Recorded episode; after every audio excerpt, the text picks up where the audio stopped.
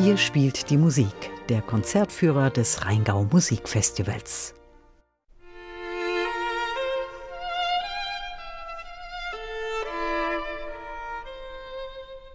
Das ist der Geiger Christian Tetzlaff, einer der gefragtesten Geiger der Klassikwelt. Er unterrichtet regelmäßig an der Kronberg Academy und ist immer wieder gern gesehener Gast beim Rheingau Musikfestival.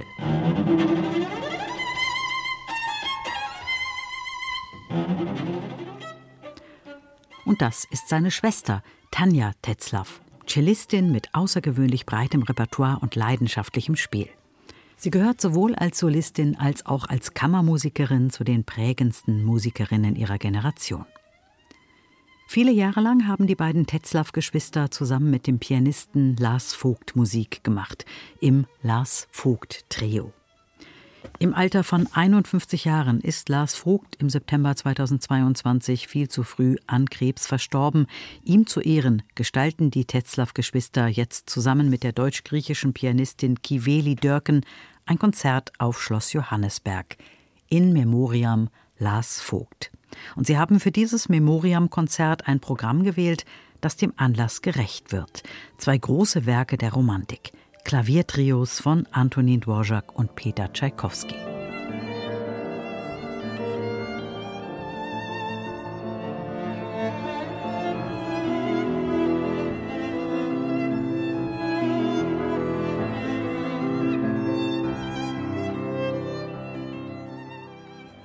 Auch Peter Tschaikowski hat sein Klaviertrio A-Moll in Andenken an einen langjährigen Freund geschrieben. Sein Freund und Förderer Nikolai Rubinstein starb im Alter von 45 Jahren. Mit dem Klaviertrio Opus 50 hat ihm Tschaikowski ein Denkmal gesetzt.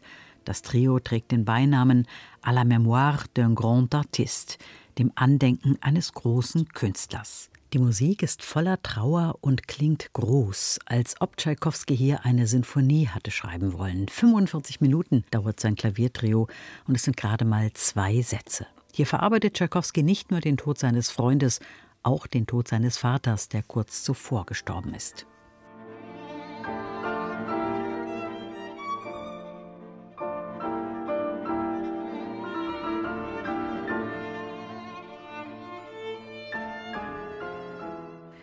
Und Antonin Dvorak? Auch sein Klaviertrio Opus 26 steht in einer Molltonart, er hat das Trio kurz vor dem ergreifenden Stabat Mater geschrieben. Und es gibt Vermutungen, dass Antonin Dvorak in beiden Werken den tragischen Tod seiner ersten Tochter Josefina verarbeitet. Sie war zwei Tage nach ihrer Geburt gestorben. Von Dvorak selbst gibt es allerdings in Bezug auf sein Klaviertrio dazu keine Aussage. Später starben noch zwei weitere Kinder von Antonin Dvorak.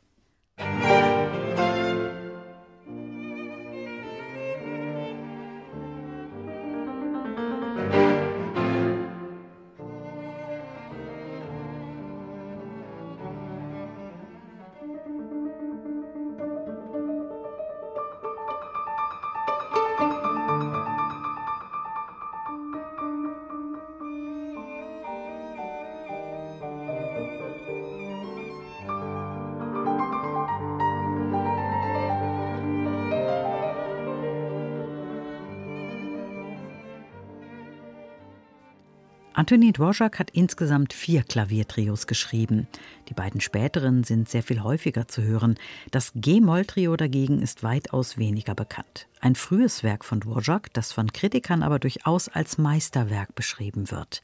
Antonin Dvorak hat es immer wieder verstanden, Nationalkolorit in seine Werke einfließen zu lassen.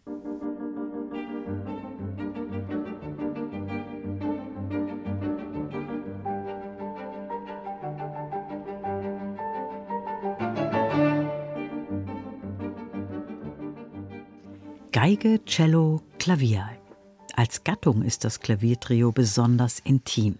Der Wunsch nach totaler Geschlossenheit ist manchmal problematisch, so formuliert es Geiger Christian Tetzlaff, in Einzelfällen aber fantastisch. Peter Tschaikowski hatte diese Gattung übrigens lange Zeit kategorisch abgelehnt.